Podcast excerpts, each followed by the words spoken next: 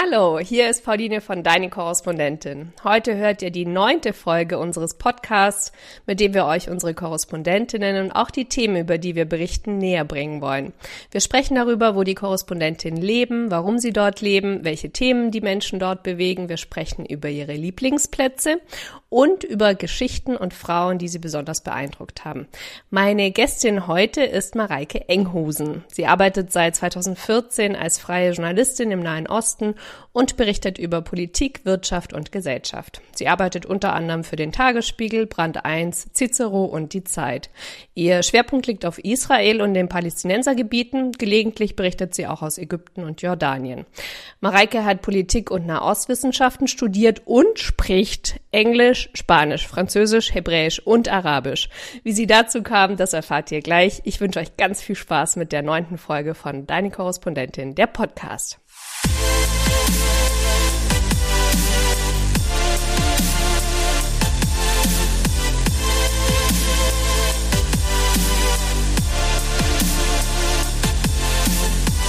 Hallo Mareike. Ich habe es schon angesprochen, du sprichst sechs Sprachen. Wenn man deine Muttersprache Deutsch mit einrechnet, kommst du manchmal im Kopf ein bisschen durcheinander aufgrund der vielen verschiedenen Sprachen?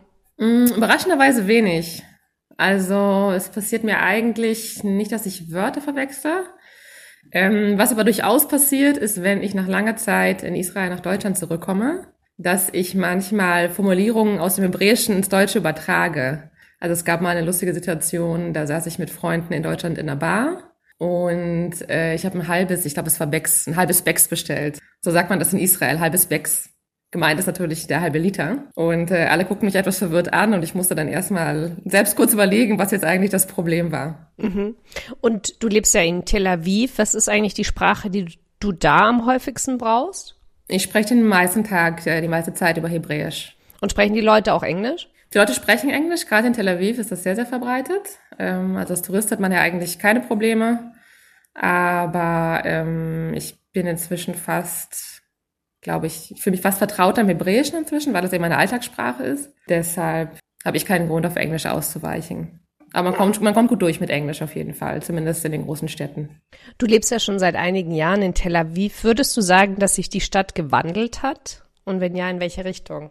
Mm, in meiner Zeit glaube ich nicht so arg. Ähm, insgesamt natürlich schon in den letzten Jahrzehnten. Also man, man hört das so viel, wenn man ältere Israelis fragt. Ähm, Tel Aviv ist ja bekannt dafür, sehr, sehr international zu sein, jedenfalls ähm, bis uns hier die Pandemie erwischt hat. Aber das war auch schon so, als ich zum ersten Mal herkam. Also ich bin zum ersten Mal 2010 nach Israel gereist. Ähm, in der Zeit würde ich sagen, hat sich nicht so sehr viel verändert, wobei die Stadt insgesamt sehr, sehr stark im Fluss ist. Also es werden ständig neue Cafés aufgemacht, es schließen welche, ähm, neue Geschäfte entstehen, andere gehen, gehen pleite. Also es ist sehr, sehr, sehr viel Bewegung in, im Stadtbild. Und natürlich die äh, berühmten E-Roller und E-Bikes und so weiter, die ähm, sind hier in den letzten Jahren unglaublich beliebt geworden und die haben schon einiges auch, äh, vor allem im Verkehrsfluss geändert. Ähm, überwiegend nicht zum Positiven, aber das ist meine persönliche Sicht. Ich wollte gerade sagen, zum Positiven oder zum Negativen? Der Verkehr ist sowieso etwas chaotischer als bei uns. Und es gibt hier sehr wenig ähm, offizielle Radwege. Das heißt, alle, die sich nicht zu Fuß fortbewegen, müssen eigentlich auf der Straße fahren.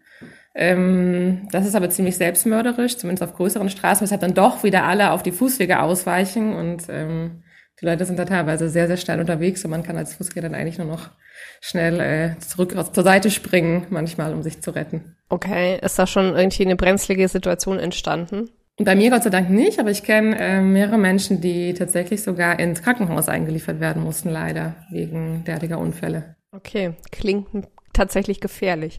Heute wollen wir ja vor allem über die Impfstrategie Israels sprechen. Wir schielen ja in Deutschland ganz neidisch Richtung Totes Meer, weil schon so viele in Israel geimpft wurden und bei uns eher Impfchaos herrscht, würde ich mal sagen. Womit hat es denn zu tun, dass Israel im Punkto Impfen so viel weiter ist als alle anderen Länder? Dazu kann ich sehr viel sagen, weil ich ungefähr gefühlt 123 Artikel zu diesem Thema geschrieben habe. Ähm, einerseits liegt es natürlich daran, äh, dass Israel ein paar Vorteile hat, ähm, die daraus entstehen, wie das Land, ähm, wie das Land aussieht, wie viele Menschen hier leben. Das Land ist sehr klein, es gibt nur neun Millionen Einwohner. Ähm, die sind sehr, sehr zentriert äh, in einigen urbanen Zentren. Das macht natürlich die Logistik wesentlich einfacher.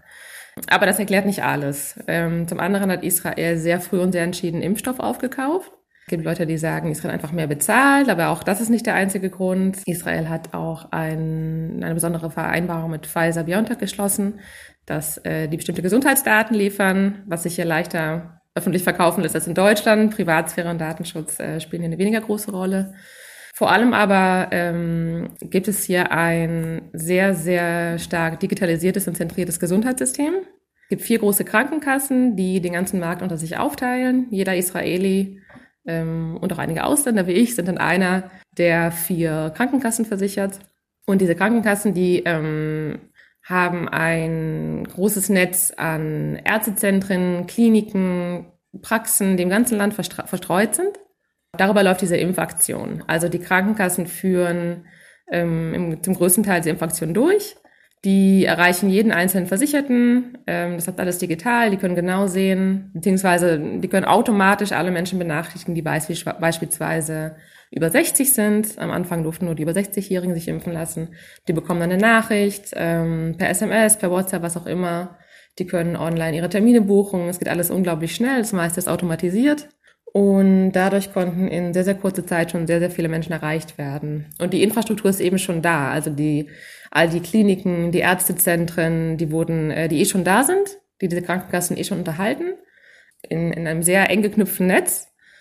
Die wurden zu Impfzentren umgewandelt. Zusätzlich ähm, haben die Krankenkassen öffentliche Plätze benutzt, ähm, teilweise ähm, Fußballstadien oder also beziehungsweise teilweise Parkplätze neben Fußballstadien, ähm, Gemeindezentren, alle möglichen Orte wurden ziemlich unkompliziert, unbürokratisch umgewandelt in Impfzentren.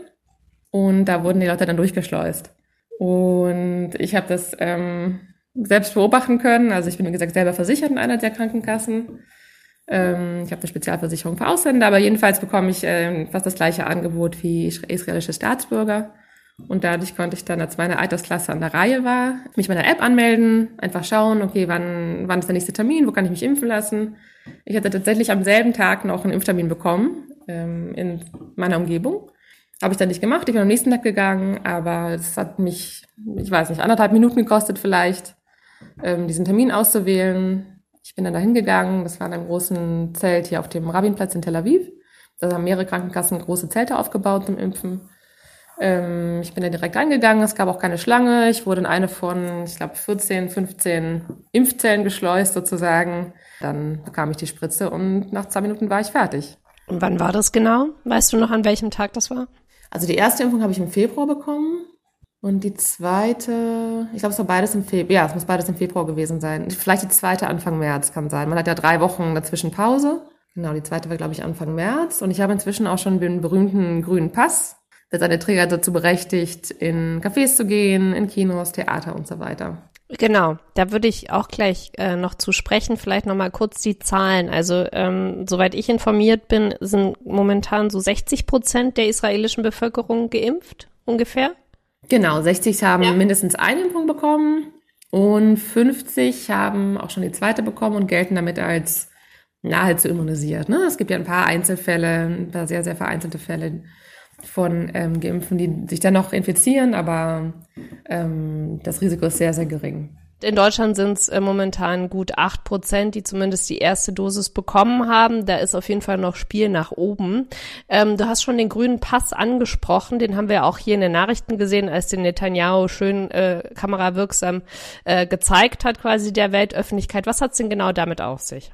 Der grüne Pass ist im Grunde genommen ein digitales Dokument, ähm, das sich in zwei Formen runterladen lässt. Man kann das entweder machen über eine App, die das Gesundheitsministerium zur Verfügung stellt oder ähm, man kann das auch über eine Webseite machen, auch vom Gesundheitsministerium. Da gibt man seine ähm, Ausweisnummer ein und wenn man dann eben geimpft ist oder geheilt, dann bekommt man ein digitales Dokument mit dem Barcode drauf und ähm, das kann man dann auf dem Telefon vorzeigen, wenn man irgendwo zum Beispiel jetzt in Café gehen möchte oder ins Theater oder was auch immer. Und das heißt jetzt konkret, eure Cafés sind voll mit Leuten. Genau, ähm, Cafés, Bars, also Tel Aviv fühlt sich an wie 2020, Anfang 2020. Es ist unglaublich viel los. Die Leute nutzen das jetzt natürlich aus. Äh, die waren lange, wie wir alle, ähm, wie ihr auch, äh, lange, lange eingesperrt zu Hause. Wir hatten ja in Israel drei Lockdowns und ähm, man merkt es den Leuten an, dass die äh, völlig ausgehungert sind, danach sich draußen zu treffen, wieder auszugehen, sich mit vielen Freunden zu versammeln. Es war ja lang, lange auch nicht möglich. Und ähm, es ist eine sehr, sehr, ja, sehr entspannte, ausgelassene Atmosphäre. Also ich war gestern Abend zufällig unterwegs. Wir saßen in der Bar, meine Freundin und ich. Es war total voll, keiner trug eine Maske. Ähm, also wir haben, eine Freundin von mir sagte, sie hat das Gefühl, sie wacht aus einem Traum auf und es wäre nichts passiert, weil es eben sich so anfühlt wie vor einem Jahr, vor einem guten Jahr. Und hattest du eigentlich auch Begleiterscheinungen, ähm, als du die Impfung bekommen hast? Also manche sprechen ja von Schüttelfrost oder Fieber, vor allem wenn sie den Impfstoff von AstraZeneca geimpft bekommen. War das bei dir ähnlich oder hattest du gar keine Begleiterscheinungen? Ich hatte Glück, ich hatte so gut wie gar keine Begleiterscheinungen. Ich habe so ein bisschen die Schulter gemerkt, aber das war auch alles. Ähm, hier in Israel wird bisher überwiegend Pfizer geimpft. In der Armee, soweit ich weiß, auch Moderna. Die haben ja so gerade was bekannt ist, weniger Nebenwirkungen oder weniger schwerwiegende Nebenwirkungen als AstraZeneca. Mm, es gibt aber auch bei Pfizer Nebenwirkungen, also das ist äh, total unterschiedlich. Ich kenne Leute, die waren mehrere Tage lang wirklich krank, also die waren tagelang im Bett mit hohem Fieber. Ähm, ich habe von Leuten gehört, die mussten sich übergeben, von Leuten, die starke Kopfschmerzen hatten. Also es ist ein bisschen rätselhaft, was da für Nebenwirkungen auftreten. Ob es dann wirklich auch immer alles Nebenwirkungen sind oder manchmal vielleicht auch Zufall. Aber in jedem Fall äh, hatte ich Glück. Ich habe so gut wie nichts gemerkt. Und gibt es in Israel eigentlich auch Impfgegner? Also in Deutschland sprechen wir ja insgesamt in der Bevölkerung von ungefähr 30 Prozent, die sich gar nicht impfen lassen wollen. Gibt es sowas in Israel auch? Ja, das gibt es in Israel auch. Die waren zu Anfang der Impfaktion auch sehr, sehr viel in den Medien.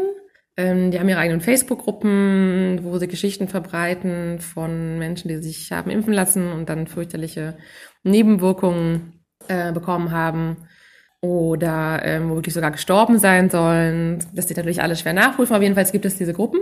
Ähm, und die hatten wohl auch, vielleicht haben sie es auch noch relativ viel Einfluss oder werden zumindest ähm, ziemlich stark wahrgenommen.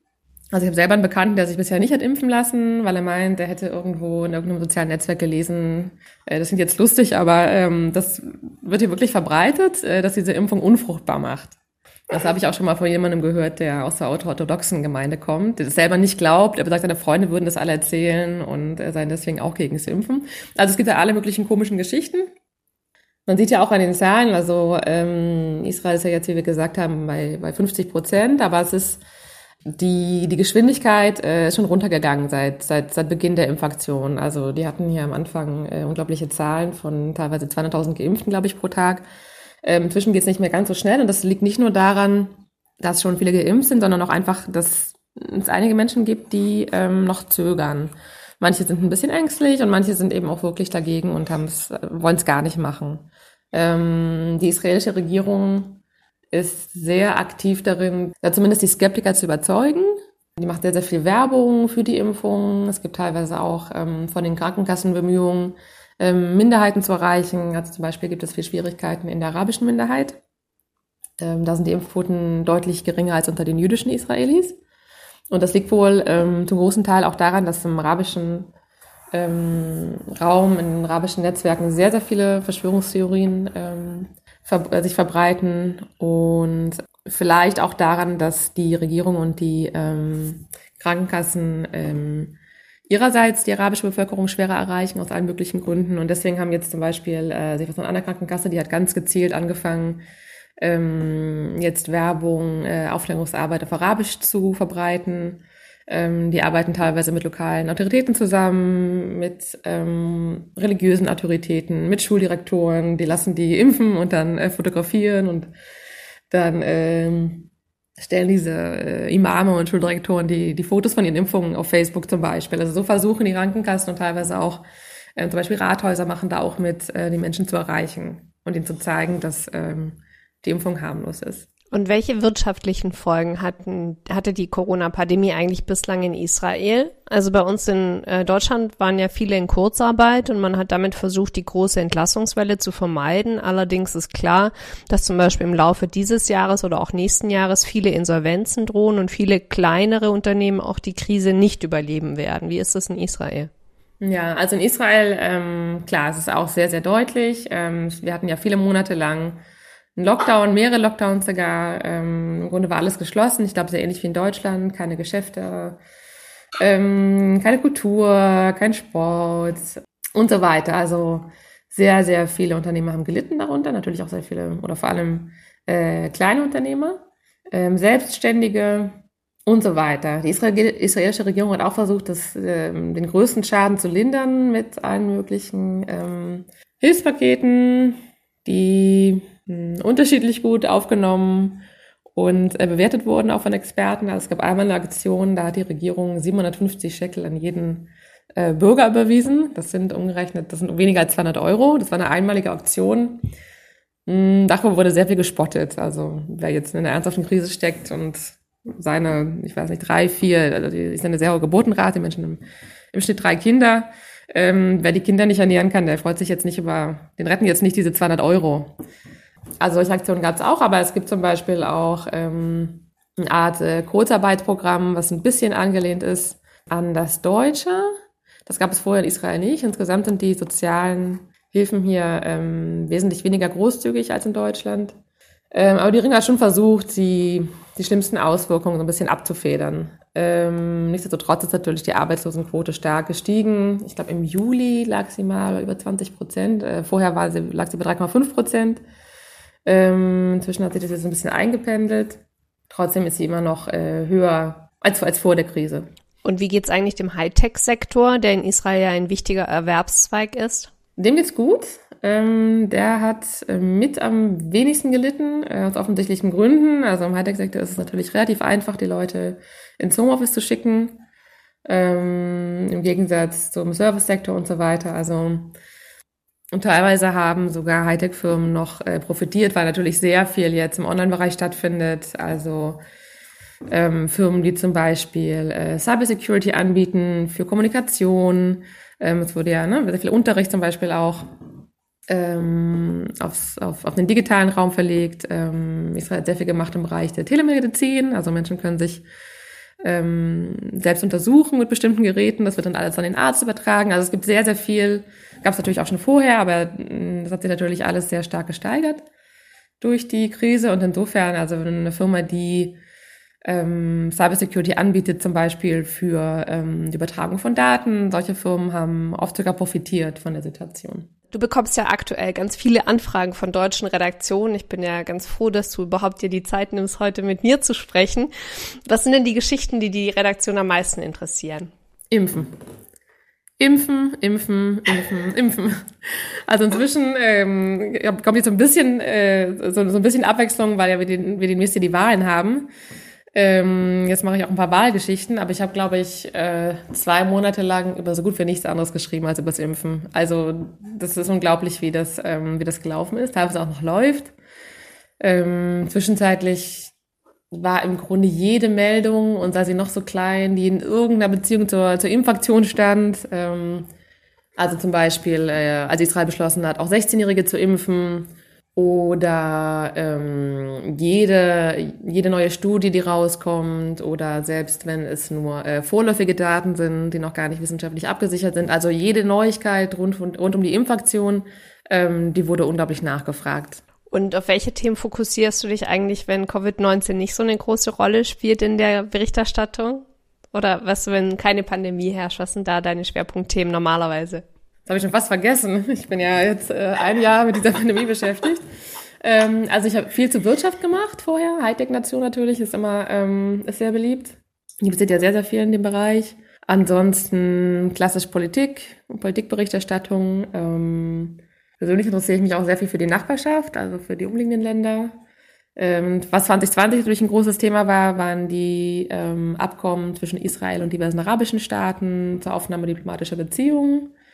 Ähm, was erstaunlicherweise relativ wenig Echo gefunden hat, fand ich, in, in deutschen Medien. Also ich hätte erwartet, dass da wesentlich größeres Interesse besteht. Ich fand es total interessant. Ich hätte gerne mehr dazu gemacht. Ähm, aber ich glaube, ähm, ich weiß nicht, ob es daran lag, dass Corona einfach das dominierende Thema ist und war. Oder daran, dass Trump die Deals mit eingefädelt hat und die dadurch vielleicht ein bisschen weniger geglänzt haben, als sie sonst äh, getan hätten. Ich weiß es nicht. Aber jedenfalls war da gar nicht so viel Interesse da. Aber sowas natürlich ähm, Sowas mache ich natürlich auch. Und wenn ein bisschen mehr Zeit ist und ich mehr reisen kann, dann ähm, mache ich auch gerne ähm, Gesellschaft, größere gesellschaftliche Geschichten. Also ich finde es total interessant, was im arabischen Raum passiert, ähm, was sich da tut, zum Teil im Bereich, äh, oder auch nicht tut, aber Gott sei Dank äh, tun sich auch Dinge. Auch was zum Beispiel die Rolle der Frauen angeht, ähm, wie sich Einstellungen ähm, zur Religion verändern, zu verschiedenen Freiheiten zwischen Jung und Alt und so weiter. Also ich, ich finde es sehr interessant, wie sich die arabischen Gesellschaften entwickeln. Ähm, das versuche ich auch sehr nah zu verfolgen. Am liebsten natürlich vor Ort, ähm, jetzt seit über einem Jahr eher aus der Ferne. Aber ich habe sonst auch immer mich sehr darum bemüht, sehr viel zu reisen und auch länger in äh, anderen Ländern zu sein. Kannst du denn sagen, so ein paar Sätzen, wie sich die Rolle der Frau verändert hat in der Zeit, in der du jetzt da bist? Vielleicht bezogen auf die Länder, in denen du dich besonders gut auskennst. Mm, das ist natürlich unglaublich schwer zu verallgemeinern, weil die arabischen Länder, also man spricht mal vom arabischen Raum, aber das sind natürlich auch unglaublich unterschiedliche Länder. Ich finde sehr spannend, was in Ägypten passiert.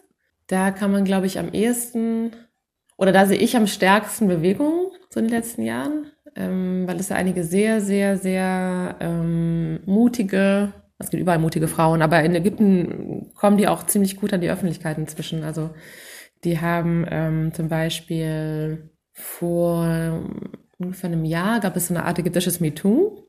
Ähm, da hat eine Frau sich öffentlich geäußert dazu oder öffentlich jemand ange, jemanden angeklagt, der sie belästigt haben soll. Und daraufhin haben sich sehr, sehr viele Frauen zu Wort gemeldet und teilweise auch ähm, unter dem vollen Namen haben sich online dieser, ja, was dann zu einer Kampagne geworden ist, angeschlossen. Und für Ägypten ist das revolutionär. Also in Ägypten überhaupt zu sprechen über ähm, sexuelle Belästigung ähm, als Frau, der das widerfahren ist, das ähm, erfordert unglaublich viel Mut. Diese Frauen werden auch sehr, sehr stark angefeindet, die werden bedroht. Ja, teilweise leben sie zu Recht in Angst leider und können sich auch nicht immer darauf verlassen, dass die Autoritäten hinter ihnen stehen. Also es gibt ganz gruselige Geschichten von Frauen, die zur Polizei gegangen sind, ähm, was auch sehr viel Mut erfordert und die Polizisten nehmen sie dann nicht ernst oder womöglich ähm, beschuldigen sie dann, ähm, sich äh, einfach unverantwortlich verhalten zu haben, unmoralisch und so weiter. Also das war spannend zu beobachten. Du hast schon angesprochen, dass du grundsätzlich auch viel normalerweise über Politik berichtest. Jetzt sind ja bald wieder Wahlen in Israel. Ich habe ehrlicherweise so ein bisschen den Überblick verloren, weil es jetzt, glaube ich, schon ein paar Wahlen gab in den letzten Jahren. Was ist denn da los? Warum wird bei euch ständig gewählt? Ich wünschte, ich, ich könnte dir einen guten Grund dafür geben. Äh, es wird wirklich sehr, sehr, sehr viel gewählt. Also es gibt eine Statistik von, ähm, von einem äh, Research Institute hier in Israel, zu Wahlen in westlichen Ländern, also zur Häufigkeit von Wahlen und Israel steht da auf Platz eins, was natürlich kein besonders ruhmreicher Platz eins ist. Ähm, es gibt manchmal so Witze hier, ähm, Leute sagen, na ja, in arabischen Ländern wird ja fast nie gewählt und wir, ähm, wir kompensieren das sozusagen, indem wir ständig wählen. Aber ähm, hinter dem Sport verbirgt sich ja eine, eigentlich eine sehr unbequeme und frustrierende Realität. Also die Tatsache, dass hier permanent gewählt wird, ist natürlich ein gutes Zeichen für, für die Stabilität des politischen Systems und es bringt sehr viel Unruhe rein, kann man sich ja vorstellen. Permanent herrscht Wahlkampf. Keine Regierung kann sich, auf, kann sich aufs Regieren konzentrieren, sondern die Regierung, die wir jetzt haben zum Beispiel, die ist damit beschäftigt, äh, also die einzelnen Parteien, die derzeit die Regierungskoalition stellen, die sind damit beschäftigt, sich gegenseitig anzufeinden. Ja, das führt dazu, dass ähm, sehr viel auf der Strecke bleibt, was eigentlich angepackt werden müsste. Ähm, wir haben jetzt die vierten Parlamentswahlen in zwei Jahren. Das liegt daran, dass ähm, es nach den ersten drei Wahlen und nach den vorigen drei Wahlen, die es gab, es sehr, sehr, sehr schwer war, eine Koalition zu bilden. Also nach den ersten beiden Wahlen gab es sehr lange Verhandlungen, die zu keinem Ergebnis führten. Deswegen wurden dann Neuwahlen anberaumt. Ähm, nach der letzten Wahl vor einem Jahr ähm, hat sich eine Regierung gebildet, nach sehr, sehr schwierigen Verhandlungen wieder, eine sogenannte Notfallregierung wegen Corona. Unter dem Eindruck der Corona-Krise ähm, haben sich ja doch die beiden damals größten Parteien, der Likud und das Blau-Weiß-Bündnis, zusammengerauft und haben eine Koalition gebildet, die aber von Anfang an sehr, sehr unglücklich agiert hat. Also die war von Anfang an geprägt von gegenseitigem Misstrauen, von Intrigen. Ähm, Im Grunde hat man den Eindruck gehabt, dass äh, die vom ersten Tag an schon gegeneinander Wahlkampf geführt haben. Also formal ist die Regierung gescheitert daran, dass sie kein äh, Budget verabschieden konnte aber ähm, keiner hat erwartet oder fast keiner, der die politische Lage beobachtet hat, erwartet, dass die Regierung noch sehr viel länger durchhält. ähm, das Problem ist, oder eins der Probleme ist, es gibt natürlich äh, viele Gründe für so eine Situation. Eins ist, dass hier sehr, sehr, sehr viele kleine Parteien ähm, miteinander konkurrieren. Also sowas wie ähm, ist inzwischen auch in Deutschland umstritten, das Konzept, aber was mal als Volkspartei bezeichnet wurde in Deutschland. Zwei große Parteien, die sich im Grunde abwechseln an der Macht und dann gibt es ein, zwei kleinere, mit denen man koaliert. Also was gibt's hier nicht. In den letzten Jahren gab es im Grunde nur eine große Konstante, das ist der Likud von Benjamin Netanyahu, der ähm, in aller Regel die stärkste Kraft wird. Aber der ist eben auch lang nicht stark genug, um alleine ähm, oder mit ein, zwei Partnern der Regierung zu bilden. Der, der braucht relativ viele Koalitionspartner. Vielleicht ganz kurz, also ich habe irgendwie im Kopf, dass es so einen Korruptionsskandal um Netanyahu gab, vielleicht so vor ein, zwei Jahren. Hat sich der in Luft aufgelöst oder äh, heftet der dem immer noch an? Der hat sich äh, überhaupt nicht in Luft aufgelöst, obwohl Netanyahu das sehr gerne hätte und sehr viel dafür tut, dass das passiert. Aber das ist tatsächlich ein weiterer Grund dafür, äh, warum es hier so schwierig ist, äh, stabile Regierungen zu bilden ähm, und sie dann am Leben zu halten weil ähm, Netanyahu sich derzeit vor Gericht verantworten muss wegen drei mutmaßlichen Fällen von, ähm, also geht um Betrug, ähm, Bestechlichkeit und Untreue. Und dieser Prozess läuft. Er ist vor einigen Wochen ähm, persönlich erschienen vom Bezirksgericht in Jerusalem, was natürlich sehr ungünstige Bilder sind, kurz vor der Wahl, die er gern verbieten hätte, aber es ist ihm nicht gelungen. Und der wird weiterlaufen, der Prozess. Also es wird sich wahrscheinlich einige Jahre hinziehen. Es ist ein sehr komplexer Fall. Es gibt hunderte von äh, Zeugen, die geladen werden. Es geht, wie gesagt, um drei verschiedene Fälle. Die Erfahrung zeigt, dass sich solche Fälle, ähm, wie gesagt, über mehrere Jahre hinweg ziehen können. Dann kann er Berufung in Berufung gehen und so weiter. Also es ist, es ist längst nicht klar, ähm, wie lange uns dieser Prozess begleiten wird. Aber natürlich hat der Einfluss aufs politische Geschehen. Netanyahu ist sehr darum bemüht, sich in der Öffentlichkeit als äh, Opfer darzustellen, als Opfer einer Intrige aus Justiz, äh, Medien, womöglich Polizei. Und er ist ziemlich erfolgreich, auch seine Anhänger davon zu überzeugen, dass, ähm, dass es diese Verschwörung gegen ihn gibt und dass äh, die Vorwürfe völlig haltlos sind. Und er hat schon auf verschiedenen Wegen versucht ähm, und wird es sicher, mit Sicherheit auch weiterhin versuchen, ähm, diesen Prozess zu stoppen. Also unter anderem dieses Bewusstsein, dass er, wenn er ähm, eine Wahl verlieren würde, wenn er nicht mehr Premierminister wäre, dass er es vermutlich noch viel schwerer hätte, ähm, sich gegen diese Vorwürfe zu wehren. Das zählt als weiterer Grund dafür, dass es eben so schwierig ist, ähm, eine funktionsfähige, stabile Koalition zu bilden, weil dieser Prozess, dieser, dieser Gerichtsprozess gegen Netanyahu und sein Kampf dagegen so stark im Vordergrund steht. Ich würde gerne noch äh, stärker auf deine Arbeit als Korrespondentin eingehen. Ähm, was würdest du denn sagen, wie viele deutsche Korrespondentinnen und Korrespondenten gibt es in Tel Aviv? Ich würde sagen um die 15. Und würdest du sagen, dass es immer schwieriger geworden ist, als freie Auslandskorrespondentin den Lebensunterhalt zu bestreiten, weil zum Beispiel Reisekostenpauschalen gestrichen werden? Oder war es immer gleich schwierig oder einfach, seitdem du in Israel bist? Also für mich ist es leichter geworden. Aber das äh, sagt, glaube ich, wenig über die allgemeine Lage in der Branche. Ähm, das liegt vor allem daran, dass ich ähm, natürlich mit der Zeit mehr Erfahrung gesammelt habe, bessere Kontakte geknüpft habe und so weiter, mehr Routine entwickelt habe. Ähm, also meine persönliche Lage hat sich von Jahr zu Jahr verbessert, ähm, glücklicherweise, aber das ähm, steht sicherlich nicht stellvertretend für die Branche insgesamt. Ähm, ich hatte ehrlich gesagt auch damit gerechnet, dass es jetzt äh, während der Pandemie schlimmer wird, ähm, weil ich viel Gruseliges gehört habe aus Redaktionen in Deutschland, dass sehr viel gestrichen werden muss und so weiter natürlich, weil auch Redaktionen leiden unter der Krise. Aber dann kam Israels Impfkampagne und jetzt kommen die Wahlen. Also ich, ähm, ich werde hier stetig mit, äh, mit Themen versorgt und dadurch natürlich mit Aufträgen. Insofern hatte ich ja tatsächlich die letzten Monate mehr zu tun als äh, seit langem. Ich habe ja im März auch ein Netzwerk ins Leben gerufen namens Deutsche Korrespondentin weltweit, bei dem wir uns auf Slack und auch auf Zoom regelmäßig sprechen, Tipps geben und uns vernetzen. Warum glaubst du, ist es wichtiger als je zuvor? Ist es aus deiner Sicht überhaupt wichtig? Ja, unbedingt. Ähm, also ich war ja auch bei den, ähm, oder fast, fast von Anfang an bei deiner Korrespondentin dabei, ähm, was zufällig in die Zeit in der ich auch hier in Israel relativ neu war. Und ich hatte vorher zwar als Freie gearbeitet, als freie Journalistin, aber eher am, also während ich Studentin war und ähm, mal so ein bisschen in der Lokalredaktion, aber ich habe nie davon leben müssen und ich habe auch nie im Ausland gearbeitet vorher. Nicht ähm, für längere Zeiträume. Und am Anfang sind natürlich auch nicht unbedingt alle Kollegen vor Ort besonders begeistert, wenn eine neue Kollegin auftaucht, die womöglich äh, ihnen Aufträge wegschnappen könnte. Deswegen habe ich mich sehr gefreut, dass es ähm, dieses Netzwerk gab und gibt ähm, von anderen Frauen, anderen Korrespondentinnen, die in einer ähnlichen Lage sind wie ich, die teilweise vielleicht schon länger so arbeiten, mit denen man sich austauschen kann, aber auch mit denen man einfach mal mal reden kann. Also ähm, das war toll, weil also ich fühlte mich verstanden. Ähm, es gibt ja nicht so viele Leute, die arbeiten wie wir. Es hat Spaß gemacht und hat mir auch am Anfang sehr viel ja, Mut gemacht zu sehen, dass andere auch so arbeiten und dass sie damit gut zurechtkommen. Und ähm, ja, man konnte sich ein bisschen austauschen, sich gegenseitig den Rücken stärken. Das war oft praktisch, weil man Tipps austauschen konnte, aber es war auch psychologisch wichtig, fand ich. Wir arbeiten ja auch im Hintergrund an einer Weltkarte, die Korrespondentin auf der ganzen Welt mit einem Pin sichtbar machen soll und auf Grundlage dessen Redaktionen direkt mit Korrespondentinnen aufnehmen können.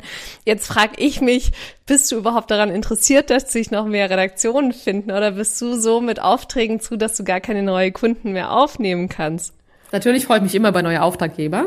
Im Moment bin ich wirklich sehr ausgebucht. Äh, ich habe auch heute gerade darüber nachgedacht, dass ich eigentlich mal Urlaub nehmen möchte. Ich normalerweise, ich nehme ich nehme ja nie Urlaub in Israel, weil ich ja immer, also ich bin ansonsten relativ viel nach Hause geflogen, nach Deutschland. Und dann war das mein Urlaub sozusagen, wobei ich da auch mal so ein bisschen gearbeitet habe. Aber im Grunde ähm, war dann war klar, okay, ich fahre, ich fliege zwei bis dreimal im Jahr nach Deutschland und da ist dann meine, das ist dann meine Freizeit mehr oder weniger. Und das habe ich dieses Jahr natürlich nicht gemacht. Also ich habe mich jetzt über ein Jahr lang nicht aus diesem Land heraus bewegt. Und äh, deswegen mache ich auch gar keinen Urlaub. Und wie heute habe ich gerade darüber nachgedacht, es ist gerade so viel los, auch mit den Wahlen natürlich und Impfgeschichten und irgendwie ich mir gedacht, ich sollte mir einfach mal äh, einen Urlaub nehmen in Israel. Aber grundsätzlich bin ich natürlich immer froh, wenn, wenn viel los ist. Ähm, und ähm, es wird ja auch nicht immer eine großartige Impfaktion Israel geben, die die Aufmerksamkeit äh, sämtlicher Medien auf sich zieht. Insofern äh, bin ich natürlich, werden auch wieder ruhige Zeiten kommen. Du hast dich ja Anfang 2019, also vor gut zwei Jahren, aus dem internen Kreis unserer Korrespondentin verabschiedet. Das ist also der harte Kern, sind ja immer so zehn Korrespondentinnen, die quasi regelmäßig Geschichten liefern. Und unter anderem hing das auch damit zusammen, dass wir gendergerechte Sprache seitdem verwenden. Hat sich deine Haltung zu dem Thema jetzt zwei Jahre später verändert oder ist die immer noch gleich? Ich selbst schreibe so nicht gern. Ähm, ich habe kein Problem damit, dass Medien das machen, dass ihr das macht. Aber ähm, ich mag selbst einfach nicht gern so schreiben, gerade wenn es darum geht zum Beispiel, also es kommt so ein bisschen auch aufs Thema an. Ich erinnere mich, ich habe einen Text geschrieben zum Thema Libanon und da ging es dann kurz um den Bürgerkrieg. Und ich musste dann schreiben, dass ähm, PalästinenserInnen und äh, LibanesInnen und so weiter gegeneinander gekämpft haben. Und in solchen, manchmal finde ich es halt ähm, bei aller Liebe zu, zu äh, Gendergerechtigkeit natürlich und dem Anliegen, was ich unterstütze, aber ich finde es manchmal sprachlich unnötig und kompliziert. Und ich glaube, ich bin kein Anhänger oder keine Anhängerin ähm, der Vorstellung, dass man allein durch Sprache Realität verändern kann. Aber ich ähm, habe kein Problem damit, dass Menschen das anders sehen und das ist in Ordnung. Das ist ja das Schöne an Meinungsfreiheit. Du hast ja überhaupt keine Kapazitäten mehr für uns Geschichten zu liefern, weil du so mit anderen Aufträgen zu bist. Insofern ähm, ist es wahrscheinlich ein Aspekt unter vielen. Aber ich würde gerne auf die Zielgerade langsam einbiegen und am Schluss nehmen wir unsere Hörerinnen immer mit ähm, an einen Lieblingsplatz der Korrespondentinnen. Und was würdest du sagen, Mareike, ist dein Lieblingsplatz in Tel Aviv? Ähm, ich habe, glaube ich, nicht den einen Lieblingsplatz. Ähm, ich mag die Stadt an sich sehr, sehr gern. Aber ich könnte schon einige Highlights benennen. Der offensichtlichste davon ist natürlich der Strand. Das ist einfach, ich finde es immer noch nach sechs Jahren, sechseinhalb Jahren traumhaft, in einer Stadt zu leben, die einen Strand hat. Und einen Strand, den man auch nutzen kann, zu großen Teilen des Jahres. Anders als äh, die Ost- oder Nordseeküste, in deren Nähe ich aufgewachsen bin. Ähm, dann gibt es einige kleine nette Cafés, die ich sehr, sehr mag, die vor Pandemiezeiten auch als meine äh, Ersatzbüros sozusagen gedient haben. Ich arbeite sehr gerne in Cafés.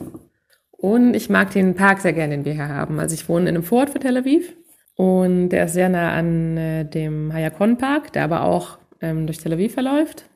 Und äh, die Stadt selber ist ja sehr, sehr voll und sehr laut und sehr dicht bebaut und der, der, der Verkehr ist sehr anstrengend und ich finde es äh, sehr schön, dass wir hier in, in sehr naher Umgebung einen großen Park haben, in dem man sich zurückziehen kann. Der ist natürlich auch voll. Israel ist ein volles Land. Aber ähm, zumindest äh, ist es etwas ruhiger, es ist grün. man kann sich da zum Picknick treffen oder mit dem Hund spazieren gehen und das ist ganz nett, wenn man sich ein bisschen entspannen will und ein bisschen, ein bisschen frische Luft atmen möchte.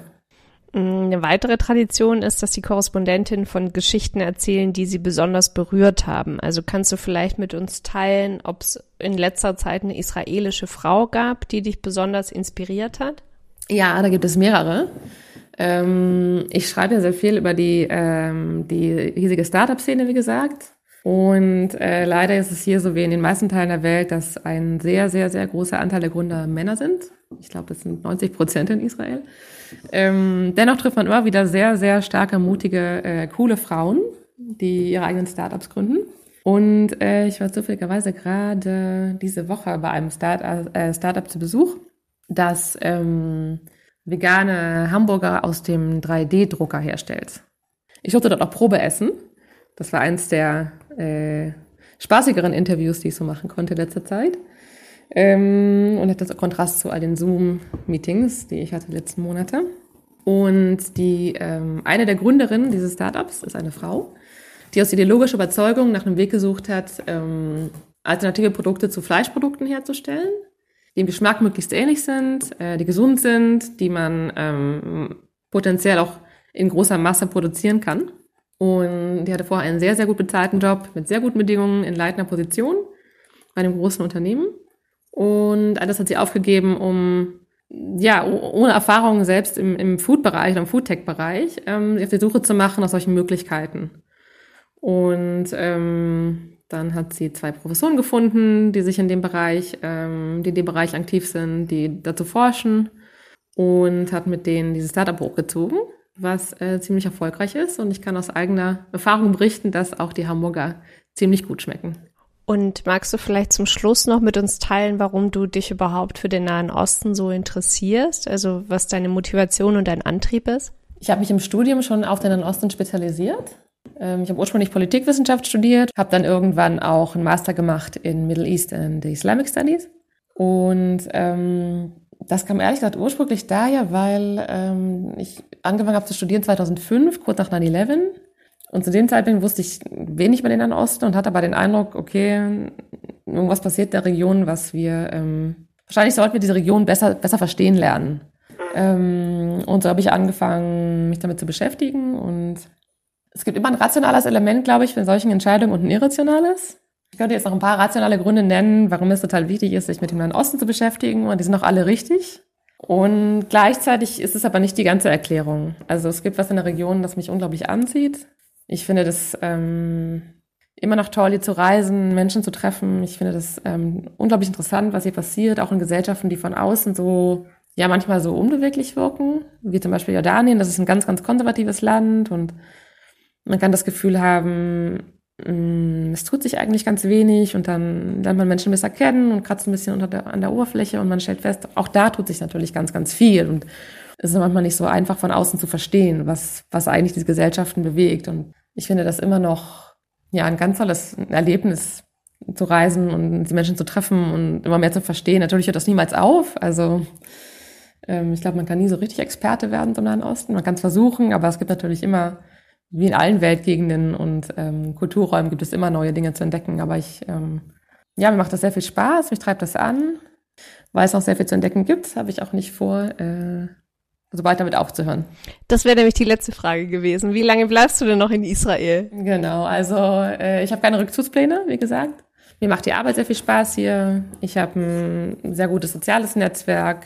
Ich habe seit einigen Monaten sogar einen Hund.